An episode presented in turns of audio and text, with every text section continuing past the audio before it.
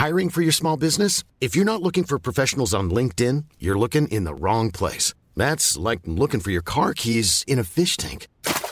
LinkedIn helps you hire professionals you can't find anywhere else, even those who aren't actively searching for a new job but might be open to the perfect role. In a given month, over 70% of LinkedIn users don't even visit other leading job sites. So start looking in the right place. With LinkedIn, you can hire professionals like a professional. Post your free job on linkedin.com slash people today.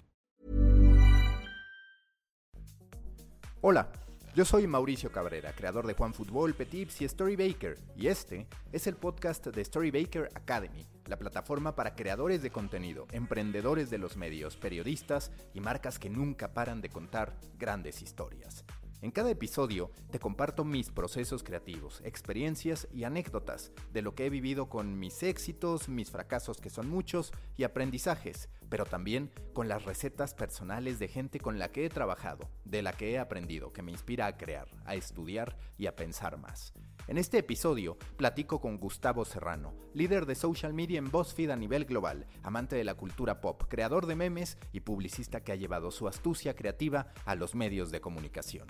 Gustavo es ante todo un devorador de contenidos y a partir de ellos él mismo construye narrativas tan atractivas y poderosas que fue a través de sus memes como abrió su primera puerta profesional y desde ahí no ha tenido más límite que el de su propia creatividad para ser el responsable general de BuzzFeed en sus distintas ediciones alrededor del mundo dentro de las redes sociales. Que se enciendan los hornos, episodio 4, temporada 2. ¿Cómo equilibrar la creatividad con las métricas? Nuevo episodio de Storybaker Academy, segundo episodio en modo entrevista con Gustavo Serrano, quien es el líder de la estrategia social a nivel global en BuzzFeed. Gustavo, muchas gracias por estar aquí. Ya habías estado conmigo en The Coffee, por supuesto, siempre estamos en contacto a través de las redes sociales. Y yo quiero empezar con una pregunta que va directamente al momento en que tú dijiste, quiero crear contenidos. ¿Tú cuál es ese momento en que tú identificaste en que tú recuerdas que dijiste, yo me quiero dedicar a la creación de contenidos, yo quiero estar detrás de la labor de compartir historias con la gente? Hola, Mau. Primero, pues muchas gracias por, por, invitarme. Justo hace un año estábamos por acá, entonces un año después estoy otra vez por acá. Gracias por la invitación y gracias a todos los que escuchan. Eh, ¿Cuándo empecé? Yo creo que seguramente ya tenía la cosquillita desde antes. Eh, me gustaba mucho desvelarme viendo un programa en el canal 7 de publicidad, que en este momento no recuerdo cómo se llamaba, pero tal vez muchos publicistas lo recuerden. Pasaban anuncios, hazme el favor, a mí me gustaba ver anuncios. Eh, y me gustaba muchísimo eso. Me gustaba mucho el Super Bowl por los anuncios y fue cuando decidí que quería hacer publicidad y hacer anuncios para la tele. Pero creo que cuando realmente lo puse en práctica fue con Twitter, cuando le entré a Twitter en 2009 y que como que tuve esta plataforma en la que podía decir, hacer y hacer mis tonterías y la gente me escuchaba y demás, creo que dije, esto es lo que me gusta, o sea, generar contenido y, y divertirme haciéndolo, que aparte era muy divertido porque hacía, en ese entonces tenía mucho tiempo libre y me metía al Photoshop a hacer como chistes visuales. Entonces, cualquier coyuntura del momento la adaptaba en algún chiste, la, la hacía en Photoshop y lo publicaba en mi Twitter. Este, y a partir de ahí, como que dije, esto es totalmente lo mío. Una especie de risco de la prehistoria, años atrás.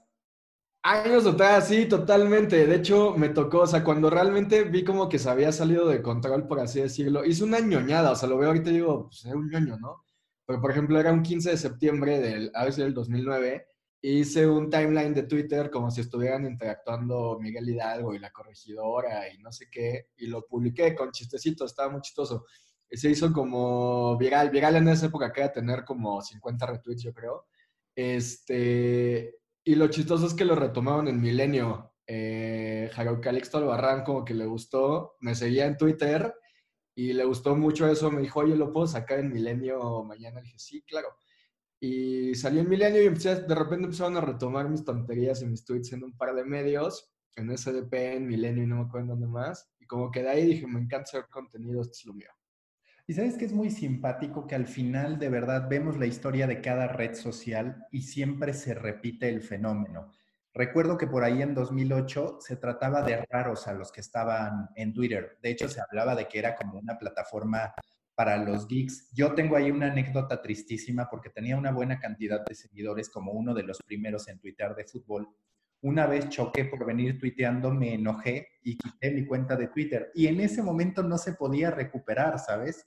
Había unas cuestiones que no te dejaban recuperar tu username y perdí todos los followers. Pero bueno, a lo que voy es a cómo eh, esa misma sensación que hoy deja TikTok, donde muchos dicen es que no es para mí, es que esto, pese a que es muy grande, pues es para un nicho, entiéndase, chavitos, de pronto termina explotando y los que estuvieron primero terminan viéndose beneficiados. Tú eres uno de esos ejemplos de que logras posicionarte en Twitter como una persona relevante, no gigante comparado con influencers, pero para el nicho marketing, digamos, sí muy bien posicionado. Sí, justo, me parece que me tocó estar en el momento adecuado, en la red social adecuada, que aparte era pues como de las primeritas, o sea, estaba Facebook, pero no podías hacer este tipo de cosas. Eh, y me digo, yo también estaba chavito en ese momento, ¿no? Estábamos chavitos hace 12 años, ¿cuándo fue 2009? 11, 12 años, sí. Igual éramos 15 personas en Twitter y todos nos conocíamos, ¿no? Y está padre. Eh, y lo mismo pasó después en Vine, ¿no? Que muchos de los primeros que estuvieron en Vine se volvieron pues como grandes nombres, influencers y demás. Entonces, pues, justo es lo que es, el ciclo de las redes. Oye, cuando mencionabas esta parte de un programa de publicidad, estuve viendo tu historial y yo he insistido mucho en cómo el periodista hoy debe saber de marketing, debe entender de publicidad.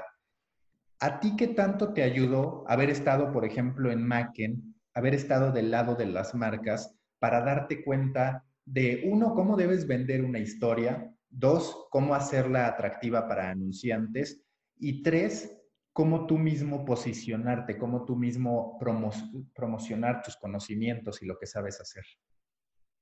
Yo creo que es fundamental que todo periodista, digo, todo profesionista en general aprenda a tener su marca personal y saber venderse. O sea, al final del día tal vez suena un poco frío o raro decir que somos un producto, pero pues sí lo somos, de alguna forma, profesionalmente. Y si tú eres un periodista que está emprendiendo un medio nuevo, independiente, como creo que es una tendencia muy fuerte actualmente, pero desconoces toda esta parte de procedimientos de mercadotecnia, de publicidad, va a ser complicado. Entonces creo que es fundamental ahorita tener ese tipo de conocimientos de, del otro lado, ¿no? De cómo se, cómo venderte, qué es un insight, cómo contar tu historia, eh, incluso tu foto, ¿no? Tu foto de perfil dice demasiado... Muchas veces no tomamos en cuenta eso, pero es la cara que le estamos dando al mundo, ¿no? Nuestra actitud o la camisa que traemos. Es fundamental tener todo eso en la cabeza. Para ti, ¿cuáles han sido las máximas de marketing de tu participación en el mundo publicitario que has llevado a los contenidos? Algunos principios que tú digas, es que esta información, estos conceptos me han ayudado mucho a poder contar historias y a lograr que trasciendan. Yo creo mucho en la innovación y, en ir un paso adelante. Algo que me gusta mucho hablar con mis equipos, la gente que trabaja conmigo, a mí no me gusta subirme a la ola, me gusta ser los primeros que detectamos la ola. Eh, y, eso te hablo en cuanto a todo, ¿no? A mí no me gusta subirme al meme que está en este momento porque ya se subió a todo el mundo y no quiero ser uno más. En todo caso, a mí me gusta que seamos nosotros los que detectamos o los que hacemos ese meme, ¿no?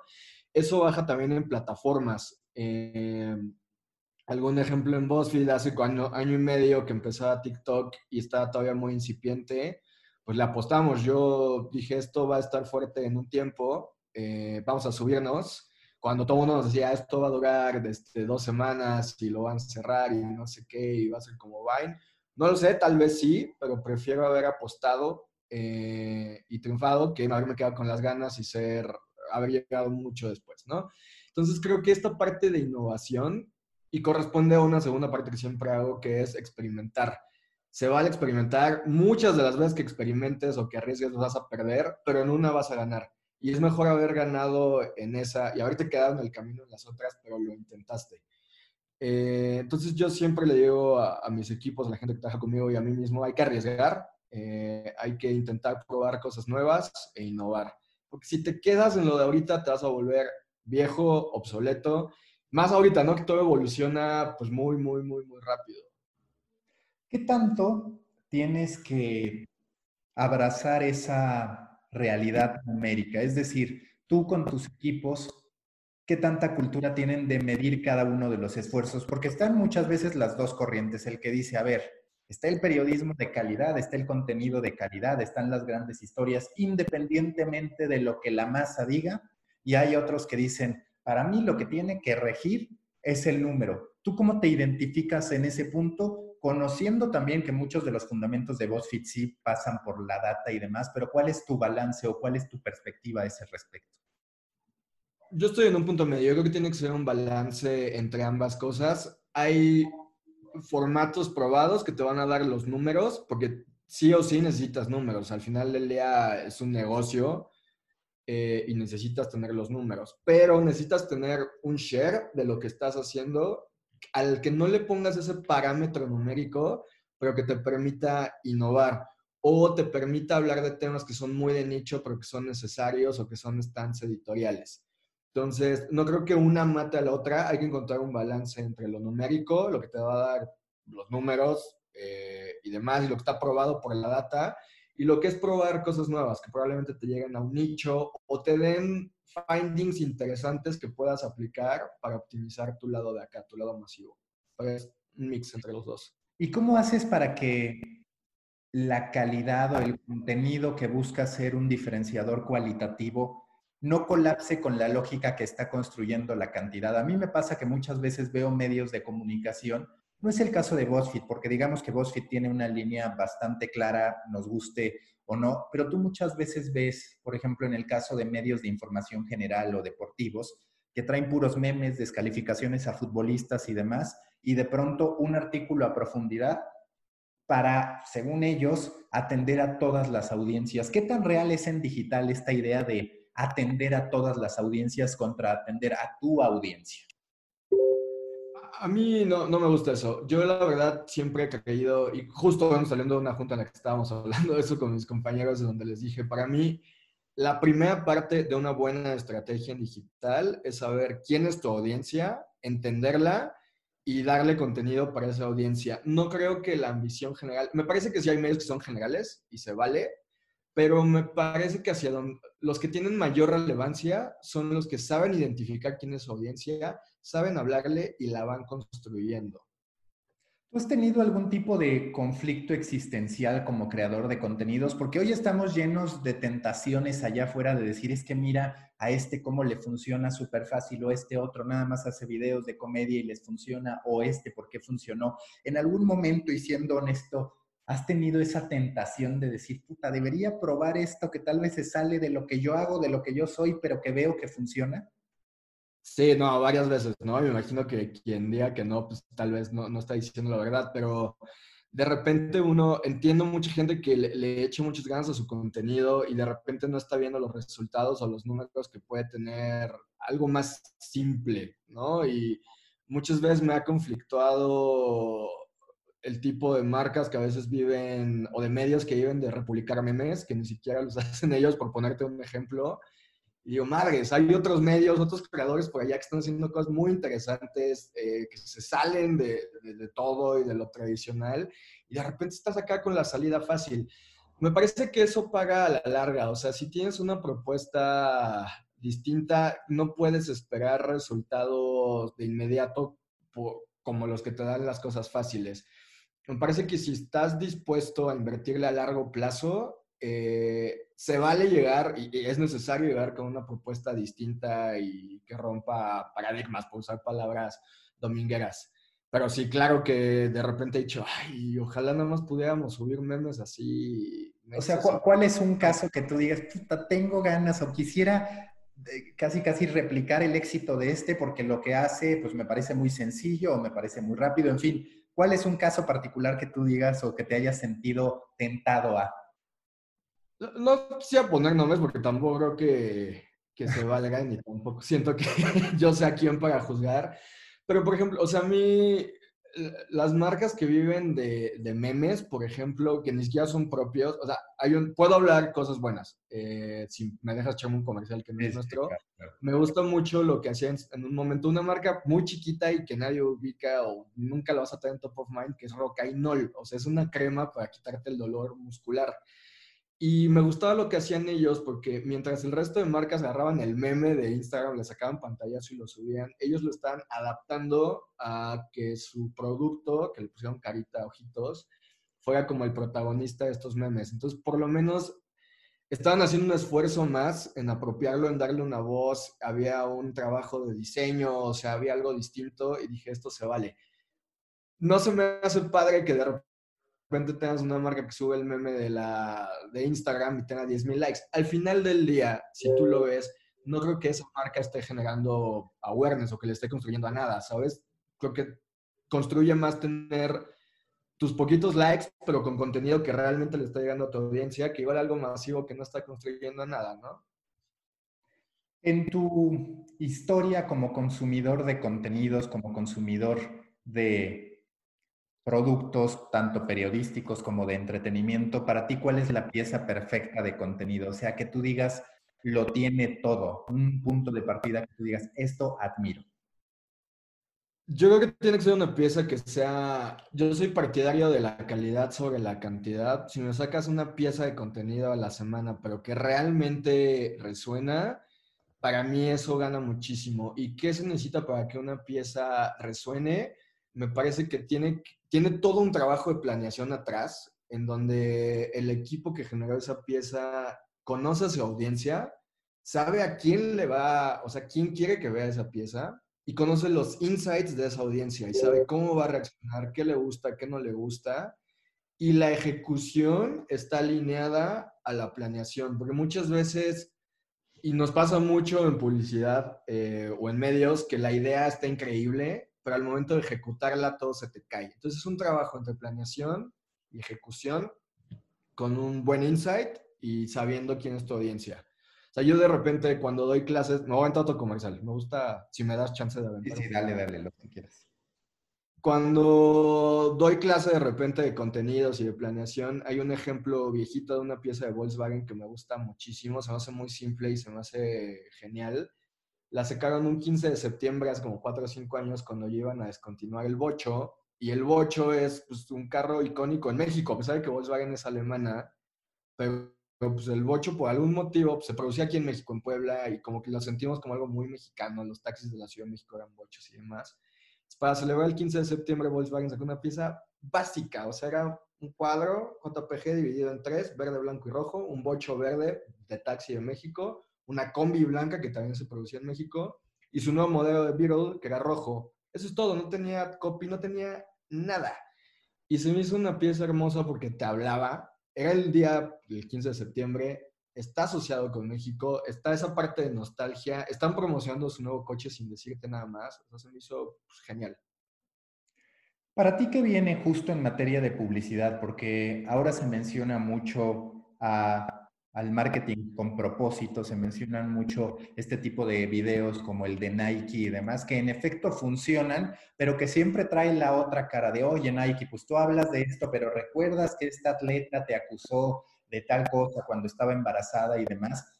¿Qué tanta, tanto futuro y qué tanto riesgo le ves a esta narrativa en que las marcas se involucran más socialmente con un mensaje y por otro lado el desafío que tiene para ellas sostener ese mensaje en la realidad. Yo creo que así como estamos viendo un cambio cultural, social en tiempo récord, como lo estamos viviendo ahorita, las marcas van a tener que ser congruentes con su discurso, ¿no? Muchas veces lo veíamos que la marca llegaba y te decía tal cosa y somos muy buenos y ahí se quedaba y sacaban de repente un spot y era como, ah, son muy buenos. Creo que en este momento teniendo redes sociales, pudiendo cuestionar uno a uno una marca en un comentario, en un tweet o en lo que sea, las marcas van a tener que empezar a ser congruentes con, con su discurso. ¿no? O sea, también lo leí hace poquito en un artículo en The Verge donde era toda esta parte del boicot a Facebook, pero también qué tanto las marcas que están boicoteando Facebook realmente tienen políticas internas en donde no estén promoviendo el odio. Y me parece que algunas por ahí pueden fallar y la gente se los va a cuestionar. Entonces vivimos en una época y estamos en un momento cultural en el que la gente te va a cuestionar todo. Y si no eres una marca, una empresa que sea congruente con lo que está diciendo, me parece que te, te van a comer, o sea, te vas a acabar. Y, al final del día me parece interesante, ¿no? O sea, que realmente una marca que te viene a decir, oye, yo quiero promover las cosas buenas o este tipo de valores, pues también que los aplique internamente. Oye, y hablando de, el futuro, yo sostengo que el trabajo de periodistas, de gente como tú, muchas veces podrá ya no estar en medios de comunicación, sino en las propias marcas, en las empresas que van a empezar a generar contenido. ¿Tú visualizas que en efecto se está diluyendo, digamos, el rol de los medios de comunicación para llegar a que las marcas tengan sus propias audiencias, tengan sus propios contenidos y tengan, digamos, el control de, su funnel en términos de ya no requerir tantos intermediarios, digo, más allá de las tecnológicas y demás? Sí, yo creo que sí. Em, hay ciertas marcas que tienen ya una, base, un engagement una cantidad de amor que igual y te puedes saltar a todos los demás intermediarios y, construir con base a ello. Eh, me acuerdo hace 10 años cuando yo estaba en agencia que empezábamos a ver este movimiento en que muchas marcas o algunas marcas estaban moviendo sus equipos de, redes sociales in-house, o sea, le dejaron de pagar a la agencia para ellos mismos controlar el mensaje, lo cual me parecía bueno y me parece que las marcas que dieron ese cambio lograron cosas interesantes. Eh, no digo que a algunas otras no les funcione tener una agencia, creo que también se necesita tener una agencia por tener una voz más o alguien que te diga, oye, párale, una visión distinta creo que ese cambio ya se consolidó. El cambio que viene es eso, ¿no? Que las marcas puedan ser dependientes ellas solas de tener el, mensaje y el medio. Oye, si tú tuvieras que hacer una exposición sobre tu trabajo, hay una pasarela y demás donde se puede mostrar tu trabajo. ¿Cuáles serían los tres momentos, las tres obras, las tres anécdotas que tú dirían, esto es lo que refleja mi trabajo? En este momento alcancé la realización como creador de contenidos. Llegué a mi casa y dije, hoy fue un gran día, hoy me rifé. Yo creo que el primero sería el día que me hablaron de Abbas para ofrecerme trabajo, porque yo era un morrito que tuiteaba, ¿sabes? Y yo tuiteaba contenido porque me gustaba y porque me divertía sin ninguna otra ambición. O sea, nunca dije, ah, voy a tuitear para que me den trabajo de creativo. No, pues yo tuiteaba porque me gustaba, ¿no? Y un día recibí una llamada de la directora creativa de, de Abbas, en ese entonces, que está en Macan, eh, y me dijo, oye, me gusta tu trabajo, quiero que te vengas a trabajar conmigo. Eh, y yo creo que ese día dije, wow, porque realmente de un día para otro estaba yo contratado en Abbas haciendo digital. Eh, sin buscarlo, sin nada, ¿no? Eh, creo que siempre voy a estar agradecido con ella, con Ana, de, pues, de que me volteó a ver a un morro que estaba tuiteando ahí, ¿no? Creo que el segundo momento del que me siento orgulloso fue ya llevando Corona en Macken y tuvimos una, era eh, un momento en el que no estaba tan sencillo que las marcas se subieran a temas de diversidad, estaba hablándose ya varios años, y habernos aventado, o sea, presentamos un muy buen pitch al cliente y decirle, es importante que tú como marca te subas ahora que es el mes del Pride, era julio, ya tiene muchos años, tiene como siete años esto, eh, eh, y ser una de las primeras marcas que abraza la diversidad y dice, a mí me gusta esto y que lo normaliza y presentamos un pitch que nos costó muchísimo trabajo eh, y al final el cliente nos dijo, me encanta esto, vamos adelante y Corona va a apoyar este movimiento. Ahí salí como muy satisfecho también de haber podido colocar una marca muy de tradición de muchos años y enorme y que una marca de ese calibre se subiera a algo de, de este nivel de cambio social también se me hizo bien padre. Y lo tercero, perdón que me eche porras y una medallita, pero Yo creo que lo más reciente es en, a partir de febrero cambié mi posición acá en BuzzFeed y me promovieron. Yo llevaba eh, el desarrollo digital acá para México y Latam y desde febrero marzo eh, tomé el puesto global. Entonces ahora me encargo de coordinar la estrategia de siete países y pues, me gusta ser un mexicano que logró hacer esto de alguna forma y pues que nada, ahí ando. Y está padre porque los cambios culturales, o sea, está padrísimo de repente tener una, una junta con los chicos de la India y entender las realidades y las diferencias que hay en un país con la India y luego hablar con Japón y luego hablar con el Reino Unido y toda esta diversidad, ¿no? De maneras de pensar y de percibir la vida se me hace muy, muy padre. Eso es A ese respecto justo de las diferencias y demás, hay dos puntos que quiero tocar. Uno, hacia el pasado comparado con el presente y otra el presente en distintos espacios. Me refiero a qué es permisible en términos de humor, en términos de comedia, en el pasado contra el presente, que sabemos que ahí el contraste es muy, muy grande, cuando menos en México, en el propio Estados Unidos, me parece que también. Y por el otro lado, en el presente, ¿tú qué tantas diferencias culturales encuentras entre el atrevimiento o el tipo de lenguaje que puede utilizar de pronto BuzzFeed en un país como la India o en algún país europeo contra México? Es, creo que es parte de lo mismo que, te contaba hace un ratito, este cambio cultural muy fuerte que estamos viviendo. Em, por un lado, me gusta que estamos encontrando maneras de abarcar la diversidad, de ser más respetuosos unos con otros, eso me gusta. O sea, y todos hemos cometido errores, ¿no? O sea, todos nos hemos aventado algún cuento que de repente dices, híjole, ya lo piensas y dices, no, esto estuvo muy mal, ¿no? Me gusta hacia dónde se está moviendo y que, que representa que más gente se sienta cómoda siendo quien es o que se pueda expresar libremente.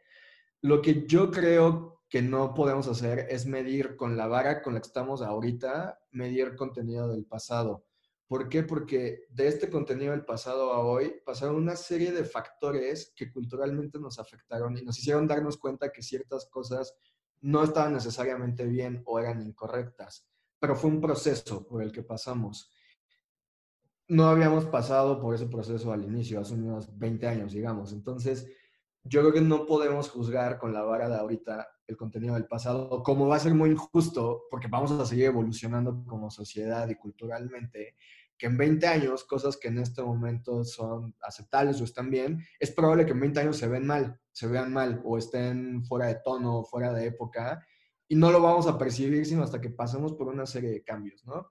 Entonces me parece que, que tenemos que arreglar las cosas en este momento eh, y lo que está pasando ahorita. Yo no me metería con el pasado. Yo, yo, yo. No tengo tema con la gente que dice, creo que también estuvo mal de origen. Creo que tienen un punto. Em, a mí me gusta arreglar el hoy el ahora y lo que podamos hacer para hacer parte de la filosofía de BuzzFeed es hacer un mundo mejor. Entonces, lo que podamos cambiar ahorita me parece bien. ¿Tú qué dirías que te ayudó a determinar tu papel, el lugar que tú querías ocupar en la creación de, contenidos, porque digamos, cuando uno piensa en la industria digital, pues puede pensar en ti, puede pensar en mí, puede pensar en cualquier cantidad de personas. Pero independientemente de si eres mejor o peor que esas personas, ¿cuál dirías que es tu sello, que es tu marca personal y cómo fue que llegaste a ella? ¿Qué tipo de pasiones, qué tipo de gustos, qué tipo de estudios y obsesiones sumaste para poder constituir esa marca personal? Yo creo que tal vez el distintivo que tengo, yo vengo de una formación, yo estoy en puro colegio católico, entonces eh, tendía a ser muy cerrado. Y creo que abrirme a otras maneras de pensar, a escuchar otro tipo de voz. Me ha costado trabajo, no te voy a decir que fue así como, ay, claro, de la noche a la mañana y yo ya era. No, no, no. O sea, yo realmente venía de una educación muy cuadrada y muy cerrada y cuando salí de ese círculo, ha sido un proceso y poco a poco entender cómo ven el mundo otras personas, cómo piensan otras personas, otras maneras, otras realidades. Eh, me gusta imprimirla, ¿no? Me gusta intentar reflejar eso eh, dentro de lo que hacemos. Y creo que otra cosa, y para mí ha sido también fundamental, es ser humilde, que es muy complicado de repente con los egos en este medio y te, no, llevo la marca y trabajo acá y no sé qué. Y me ha pasado, claro, que también he tenido problemas de ego, pero de repente es darte un golpazo de realidad y decir, no eres mejor que nadie, no eres nadie fuera de lo común. Eh, y tienes que tener humildad, uno, para trabajar en equipo. No, no me gustan a mí las individualidades en el fútbol y en la vida. Eh, me gusta el trabajo en equipo eh, y aprender a escuchar a los demás seguir siempre preparándote. Creo que es parte de tener humildad, de decir no lo sé todo y se vale decir que algo no lo conozco y prepararme y seguir. siempre va a haber alguien que sepa más que tú, entonces pues seguir preparándote. Creo que eso. Ahorita que hablabas de la preparación, ¿de dónde, digamos, vienen ahorita tus principales fuentes de inspiración? Digo, más allá de las enseñanzas cotidianas que puedas tener en Boston, de las que ya hablaremos más adelante, hoy día, digamos, ¿cuáles son fuentes naturales para ti, para cuando menos reflexionar sobre lo que estás consumiendo, sobre lo que estamos viviendo, sobre lo que tenemos que trabajar? Veo mucha, me encanta la cultura pop, entonces veo muchas series, veo muchas películas, escucho muchos podcasts y demás. Eh, yo creo que de ahí, o sea, intento ver también de todo tipo de cosas y tratar de entender lo que te decía, ¿no? O sea, por ejemplo, me gustó mucho Euforia en HBO, o sea, yo que soy millennial, tal vez no necesariamente tengo el insight de cómo ser generación Z en este momento, ¿no? Y ver Euforia, que si no lo han visto en HBO, te lo recomiendo. Eh, me abrió los ojos y me, o sea, me imaginé todo tipo de cosas. Dije, puta, qué padre ser adolescente ahorita en esta época y tener acceso a estas cosas. Pero también qué horror el tipo de cosas que puedes vivir. Este, yo creo que la cultura popular, o sea, absorbo todo lo que puedo de la cultura popular y de ahí voy. Ahorita que no podemos salir, porque antes me gustaba ver muchos museos y demás, pues cultura popular en la tele, leyendo. Y dime algo, para ti en el futuro sí vamos a vivir como en Ready Player One, porque es una película que yo traigo en la cabeza, que cada que pienso en el futuro, pues uno está pasando. La educación hoy es en línea, ahora hasta, bueno, a nivel nacional, con todos los canales de Televisa, Televisión Azteca, Imagen y demás, cada vez con menos posibilidades para salir a la calle. Es decir, la ciencia ficción otra vez se está acercando mucho a lo que vivimos, quizás antes de lo que pensábamos. Mira, yo espero que no, porque a mí me gustan mucho los exteriores. No lo sé, honestamente no me aventuraría. O sea, creo que todo es tan incierto en este momento. Eh, pero al final del día, estos cinco meses creo que sí han sido, pues así.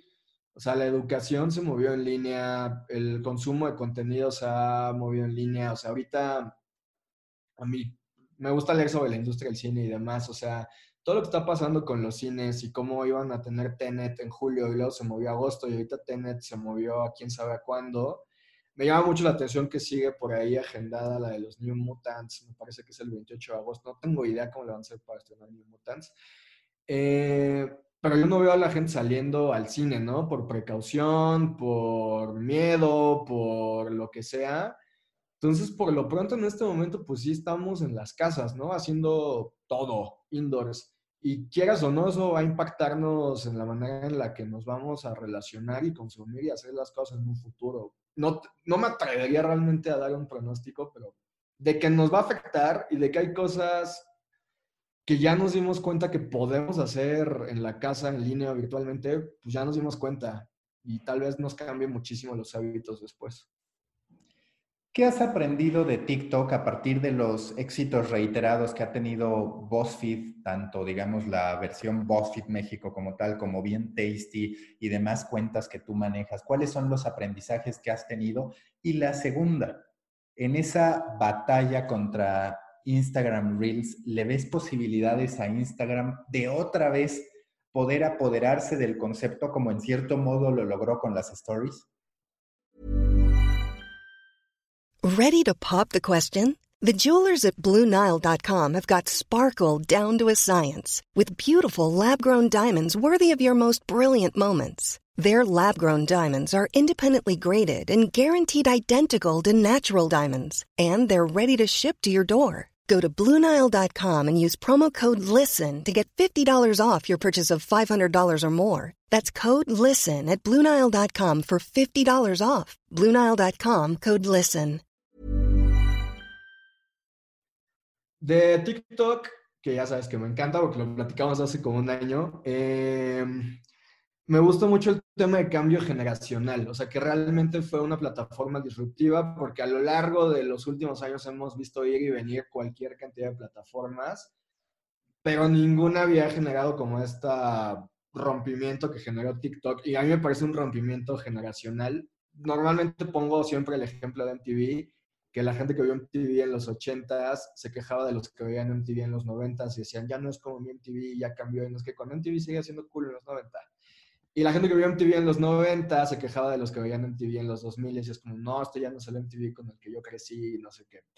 Nosotros, millennials, las redes que nos tocaron, que fueron las del inicio, pues fueron Facebook, Twitter, este, Pinterest, demás. Eh, y TikTok fue la que rompió, o sea, fue una plataforma que ya estaba hecha para nosotros, no era con nuestros insights, no era con nuestra manera de consumo, no era con nuestro humor, era para gente joven, ¿no? Y, mucha gente de nuestra generación se quejó porque dijo, ah, no, puro escuincle que nada más va a perder el tiempo. Pues, ni modo, así pasa, así son los cambios generacionales. Y, me gusta mucho todo lo que generó, el cambio cultural que generó. Yo me estoy saboreando, algún día va a salir el documental de lo que pasó en el 2020, porque ha pasado todo en el 2020. O sea, tenemos una pandemia, se, se pospusieron los Juegos Olímpicos, imagínate a qué nivel hay caídas económicas, este, hay un presidente de un país, Estados Unidos, que está intentando bloquear una red social, o sea, todo es tan surreal. Y, el rol que está jugando TikTok en la narrativa de este año, pues se me hace padre, ¿no? Ya quisiera cualquier otra plataforma tener la narrativa que está teniendo TikTok en este momento, porque al final le das publicidad, ¿no? Y publicidad son usuarios. Eh, creo que TikTok está jugando un rol importante en este cambio cultural y de paradigmas que estamos viviendo y yo creo que ahí va a seguir. Y sobre lo segundo de Reels, mira, de Facebook nunca puedes subestimar a Facebook y, la capacidad de las cosas que puede hacer. Lo han hecho muchas veces, abarcan todo. Ayer me metí a Facebook, estaba buscando, para perder el tiempo ahora me pongo a ver lives en Facebook a veces en la noche. Encontré que hacen subastas, imagínate, subastas de juguetes como vintage estaba viendo, meterme a ver si había, y en eso encontré que hay todo en Facebook, en el menú, o sea, tienen Market y tienen como su versión de Tinder, y tienen los likes, y tienen video, y o sea, es todo, o sea, Facebook es una central de todo. Y es masiva, tienen muchísima gente ya metida, entonces yo creo que, y tienen una, una marca muy fuerte que es Instagram, muy fuerte, muy querida, me encanta, y ya están los usuarios ahí. Entonces, si aprovechan bien meter la función de Reels dentro de Instagram, que es una marca ya con mucho engagement, muchos usuarios, creo que yo lo que pienso es que tal vez puede ser un demográfico distinto. Tal vez no necesariamente los creadores de TikTok van a competir con los creadores de Reels. Puede que sean distintos perfiles demográficos. No lo sé. Sí, que ahí el punto sería ver quién se traslada primero a la otra plataforma, porque en efecto lo que puede pasar con Reels es que gente que no ha abrazado TikTok abrace con mayor facilidad Reels, porque se le va a hacer natural hacer algo, qué sé yo, de cocina o de periodismo incluso, a diferencia de TikTok, que si bien hay contenido ya de todo tipo, la gente no lo identifica, pero sin duda creo que no se puede dar por muerto a Instagram lo que tú decías también es súper relevante. Este 2020 es tal vez el primer gran momento de la humanidad contemporánea que no podemos pensar que se va a contar en los libros de historia, porque ya no va a haber libros, o sí, pero audiolibros o ebooks y demás. Entonces, habrá que ver qué termina ocurriendo. Cuando tú estás pensando en qué es lo que sigue para tu trayectoria, digamos, hacia dónde la quieres llevar, qué es lo que tú visualizas para tu futuro, entendiendo sí BuzzFeed, pero incluso más allá de BuzzFeed. ¿Qué, qué quieres? ¿Qué te falta por lograr? Yo creo que algo que estoy haciendo últimamente es, me gusta mucho, creo que cuando yo estaba en la escuela, eh, les cuento, o sea, a mí me corrieron de cualquier cantidad de escuelas porque era bien mal portado. Eh, alguna vez un maestro me dijo que nunca iba a hacer nada con mi vida, este, o sea, yo sí fui ese morrito problemático de conducta y que no necesariamente sabía qué quería hacer con... O sea, como que sabía más o menos qué me gustaba, pero no sabía cómo encaminar mi vida y demás. O sea, como que me costó trabajo, dejé de estudiar un año, o sea, como que tardé mucho en definir qué quería y cómo lo quería hacer, a pesar de tener más o menos una idea de qué era lo que me gustaba. y, y, me di cuenta que me hubiera gustado conocer a alguien, porque normalmente la gente que iba a la escuela era gente como súper exitosa y así. Y ahora siento que de alguna forma pues, lo logré en la vida, o por lo menos lo he logrado hasta este punto en mi vida, y como que tengo que devolver algo, ¿no? me hubiera gustado cuando yo estaba en la universidad ver a alguien como yo, que no era esa persona perfecta y que siempre tuvo 10 en la escuela y que ya sabes, la carrera perfecta y salió y el trabajo de sus sueños, sino que yo salí, estuve un rato sin trabajar y como que le tuve que ir trabajando y picando y demás, y ver que sí se puede, ¿no? Entonces como que quiero regresarle ese favor a la vida, entonces quiero enfocarme mucho en hablar con gente joven, con gente en la universidad, que es lo que estoy haciendo ya ahorita. Doy varias conferencias y pláticas a chicos de universidades y les cuento pues mi trayectoria y es y les digo, ¿sabes qué? Se vale equivocarte y es más, equivócate porque te equivocas y vas a aprender mucho de eso eh, y vas a salir seguramente más fortalecido y se vale haberte equivocado de carrera, se vale que un año no quieras estudiar o que te hayas metido a trabajar o lo que sea. Creo que mientras tengas una meta clara y trabajes para llegar a esa meta, se vale todo lo que pasa en el medio, ¿no? Entonces, quiero enfocarme un poquito a eso, a, a, la parte como de docencia y de conferencias, porque me gusta, y me gusta hablar con gente joven, ¿no? Como que te da, no me gusta de repente hablar en empresas con gente con el ego hasta acá. Gente joven trae ideas nuevas, eh, ven la vida distinta, no están maleados, por decirlo domingueramente. Entonces, creo que por ahí. Tú ahorita hablabas de los errores. ¿Qué decisiones o qué proyectos tú recuerdas que dijiste, la voy a romper y después saliste con una sensación de, no, en esta sí me equivoqué al 100, no debía hacer esto o ni se me debió haber ocurrido esto? Tengo un ejemplo clarísimo, ¿no? De, millones, o sea, créanme que le he cagado millones de veces. Eh, trabajando en Navas, eh, ya me iba bien en Navas, trabajé en Navas cinco años y cachito, eh, y yo estaba a cargo del, del, equipo de contenido digital de Avas. Eh, teníamos un equipo muy cool y demás. Y mi jefe, que también es un, creo que es el al que le aprendí todo en la vida, el que era mi jefe Navas, decidió darle un giro a su vida y dejar de trabajar en una agencia gigantesca como lo estabas y abrir su propia agencia. Eh, y mi jefe me llevó, o sea, me dijo, pues vente conmigo. Yo en ese momento llevaba como una buena trayectoria profesional Navas, estaba a punto de seguir creciendo y demás, dije, me la juego.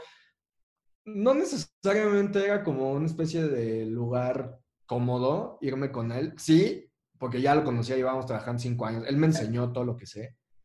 Y dije, pues también no quiero estar sin él en, en Navas y pues ya lo conozco y sé que la va a romper. Dije, huevo, o sea, me voy con él, abrimos agencia y a romper el mundo, ¿no?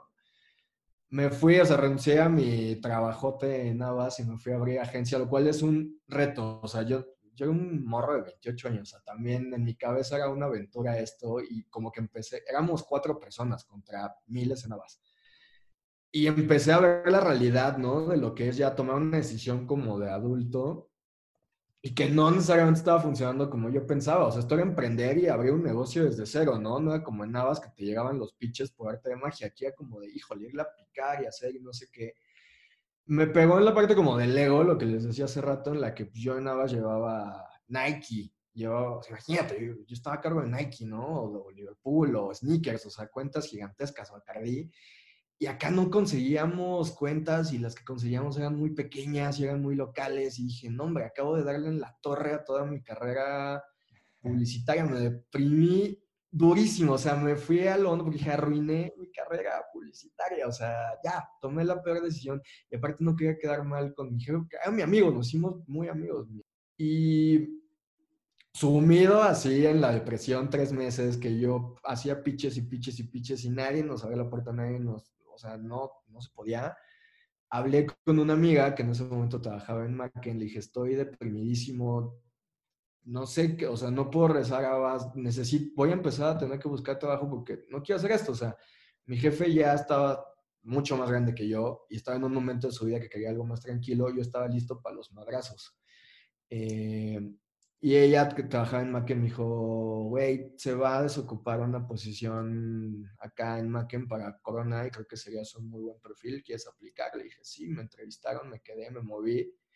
Fue, fue muy complicado tener que romper con mi jefe porque aparte éramos muy bueno. Digo, somos amigos ahorita, o sea, pero fue un quiebre muy complicado, ¿sabes? O sea, él me jaló a su agencia confiándome en esa posición. Le dije, güey, es que no estoy en este momento en mi vida, ¿sabes?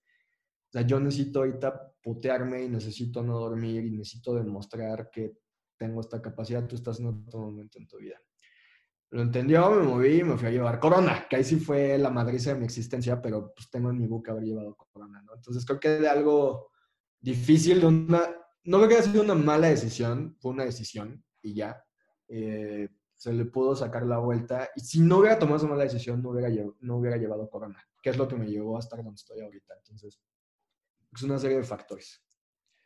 ¿Cómo intentas estructurar tu día para que por un lado te dé tiempo de cumplir con lo que siempre tienes que hacer, digamos, con salir al escenario y cumplir junto con tu equipo las expectativas de BuzzFeed, por el otro, seguirte preparando y tener tiempo también para ti, para estar consumiendo cultura pop, que es siempre algo peligroso, ¿no? Porque tú puedes decir, oye, me estoy llenando de eh, referencias, de elementos, de mensajes, pero también puede ser, ya, ya estoy procrastinando absolutamente todo. es decir, es bien complicado. Te puedes encerrar en eso, como me parece que hay muchísima gente, y lo digo con todo respeto, hay gente que sabe absolutamente todo de series, todo de películas, pero que tal vez está topado en su quehacer profesional por eso, porque se dedica única y obsesivamente a eso, como en el fútbol pasa muchísimo. Pues sí, el periodista deportivo ve 80 partidos a la semana, pero lo consideran muy poco para otras cosas. Claro. Es complicado, la verdad es que sí es complicado, y más ahora que uno está metido en la casa, entonces de repente, o sea, e, e, es muy complicado. Yo la verdad eh, necesito crear rutinas, o sea, para mí lo que más me ayudó fue crear rutinas, entonces tengo una hora establecida a la cual me despierto, hago ejercicio, desayuno, o sea, pero todos los días necesito cumplir. Por ejemplo, yo sí me, me tengo que vestir, o sea, y ponerme una camisa, aunque vaya a estar todo el día aquí en mi casa y no va a venir nadie y voy a estar en puro Zoom, pero me pongo una camisa porque psicológicamente eso me ayuda a que estoy trabajando y es ese momento. Creo que también poner límites entre el trabajo y la vida personal es importantísimo y decir, voy a dejar de contestar correos a las 6 o a las 7, o sea, pero sí realmente cumplirlo. Nos pasa, yo a veces contestaba correos a las 11 de la noche y me quedaba y me daba ahí toda la noche que es el mismo balance de que no te puedes poner a la hora de la comida, ponerte a ver ahorita una serie y dices, ay, me he hecho este episodio porque no tengo juntas al rato. No, creo que se trata de poner límites y crear rutinas. Es eso. Y yo diría, y esto es algo que, perdóname que te interrumpí, me voy a hacer otra pregunta. Creo que en este momento la salud mental es algo bien importante. O sea, estamos muchos encerrados en cuatro paredes o estamos saliendo menos o no estamos viendo a nuestras familias y demás. Por ejemplo, y creo que hay cosas que también necesitas pedir ayuda y solucionar. O sea, yo hace cuatro semanas me regresé con un psicólogo en Zoom, obviamente, eh, y me ha ayudado mucho. O sea, creo que muchas cosas de, para, porque de repente es como incierto, ¿no? El futuro y a mí me causó un poquito de ansiedad. Y dije, no, creo que necesito hablar y regresarme a terapia y también ponerle un poquito de orden a eso y estar más tranquilo y me ha funcionado. Entonces, cualquier cosa en la que ustedes crean, sea lo que sea que les calme a ustedes, sea meditación o yoga, o, pero también tengan un ratito para ustedes. ¿Cuáles son las métricas que rigen tu vida? Vaya, están las del trabajo y demás. Si puedes hablarme de una serie de métricas que tú digas, esto tiene que estar bien, esto tiene que estar bien, primero hacia Boston y el trabajo con tu equipo y por otro la tuya, ¿cuáles serían? Bueno, en, el trabajo, o sea, para mí sí es muy importante tener bien el trabajo y, me gusta que la gente se sienta cómoda y a gusto haciendo lo que hacen, ¿no? Y trabajando conmigo. Digo, no, no me van a dejar mentir, todo va a salir. Entonces ya si alguien que trabaje conmigo te diga, es cierto, no es así. Pero yo generalmente les digo, es como, se quieren tomar un día libre, tómenselo, me da igual. Este, hoy quieren, quieren tomarse un día más de vacaciones, me pidieron un día, no me importa, o sea, mientras parte de los resultados profesionales vienen de tener un buen ambiente laboral y sentirte bien y a gusto. A mí me da igual los horarios laborales o los días de vacaciones, o sea, porque yo sé que a veces voy a pedir de más. Tal vez tenemos una cobertura del Oscar y necesito que trabajemos más tiempo. Sé que puedo llegar con esa confianza y decir, ni modo, compas, hoy nos vamos a desvelar, porque de este lado también ha habido un poquito de flexibilidad, ¿no? Eh, eso es importante para mí que, que la gente se sienta cómoda.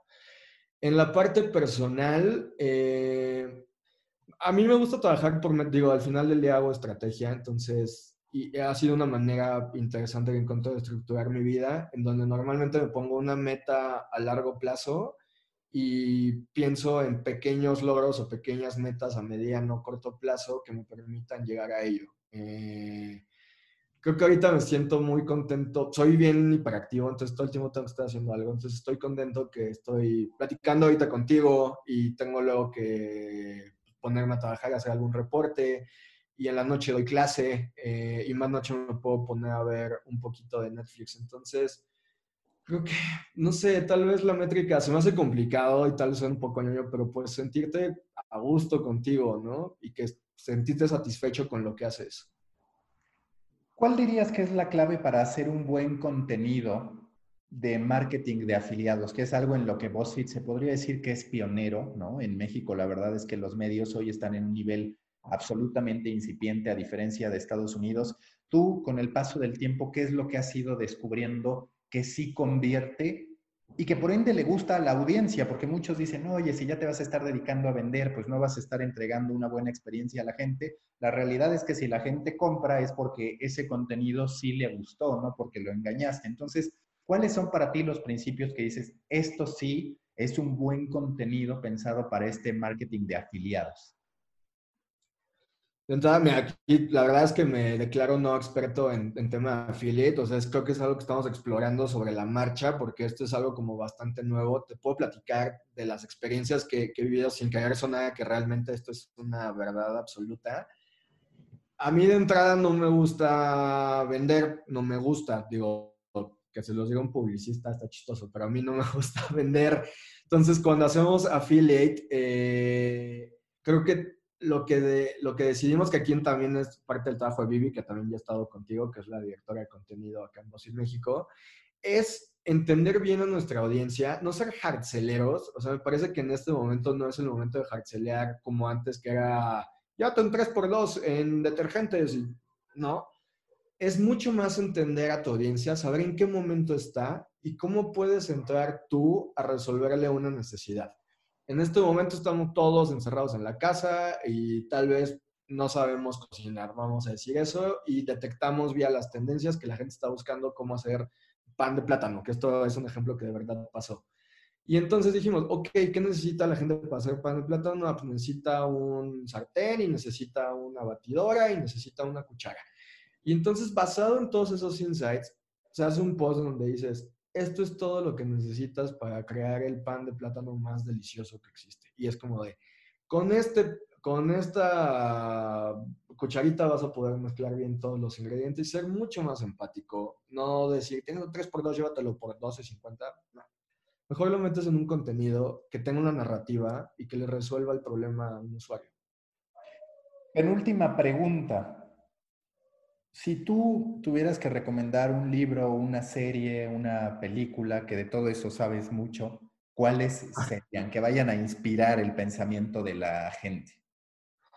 Mira, ahorita que estábamos hablando de, ponerle orden a tu vida, leí un libro que me gustó muchísimo, se llama Hábitos Atómicos. Eh, está bien interesante sobre cómo poder crear rutinas en tu vida y ponerte metas y poder lograrlas. Entonces, si se sienten en este momento un poquito perdidos o no saben cómo ponerle orden, a mí me ayudó muchísimo ese libro, lo leí al inicio de la cuarentena y me permitió entender mejor cómo vencer un poquito la ansiedad de este momento, ponerme una meta y ponerme a trabajar para ella. Eso es de un libro.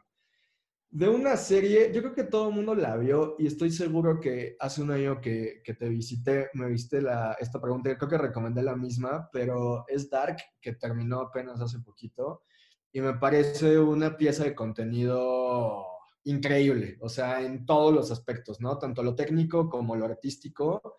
Me parece una serie que cubre todo a la perfección, ¿no? O sea, esta fotografía hermosa, los guiones, el casting, el maquillaje, la música. O sea, me parece una referencia hermosa, aparte de este momento, ¿no? Del que estamos viviendo actualmente. Yo creo que esas dos. ¿Ya viste Upload? Upload, la empecé a ver, solo he visto los dos primeros episodios, este, me quedé clavado, pero no la he terminado. te la recomiendo. Última pregunta que sé que ya te tienes Keir, en, en este podcast, en Storybaker Academy, el invitado siempre pone un challenge creativo para la gente. ¿De qué manera puede detonar o retar su creatividad? Las respuestas las ponen en un grupo en Facebook. ¿Qué challenge creativo se te ocurre para que la gente pueda probar su creatividad? Hijo, cerras con la pregunta más complicada. un challenge creativo. A, a mí me gustaría saber ahorita que tal vez es, una, es un lugar común de pregunta, pero es más interesante conociendo el contexto. O sea, creo que para todos nos cambiaron tal vez las expectativas o las metas y demás, y creo que tal vez no hemos tenido el tiempo suficiente para pensar qué vamos a estar haciendo en un año cuando en un año el mundo va a ser radicalmente distinto. ¿no? Entonces, me gustaría que me contaran tal vez en un tweet o en un audio o en lo que sea, qué va a estar pasando el 4 de agosto del 2021. Está súper ¿Y dónde van a estar ellos? ¿Qué van a estar haciendo este Está súper bueno, Gus. Pues muchísimas gracias. Mucha suerte en BuzzFeed, mucha suerte en tu carrera en lo general. Mau, a ti muchas gracias y feliz siempre de que, bueno, primero gracias por invitarme y feliz siempre platicar contigo y con todos los que escuchan. Te mando un abrazote y a todos. Gracias. Mom deserves the best, and there's no better place to shop for Mother's Day than Whole Foods Market. They're your destination for unbeatable savings, from premium gifts to show-stopping flowers and irresistible desserts. Start by saving 33% with Prime on all body care and candles. Then get a 15-stem bunch of tulips for just $9.99 each with Prime. Round out Mom's menu with festive rosé, irresistible berry chantilly cake, and more special treats. Come celebrate Mother's Day at Whole Foods Market.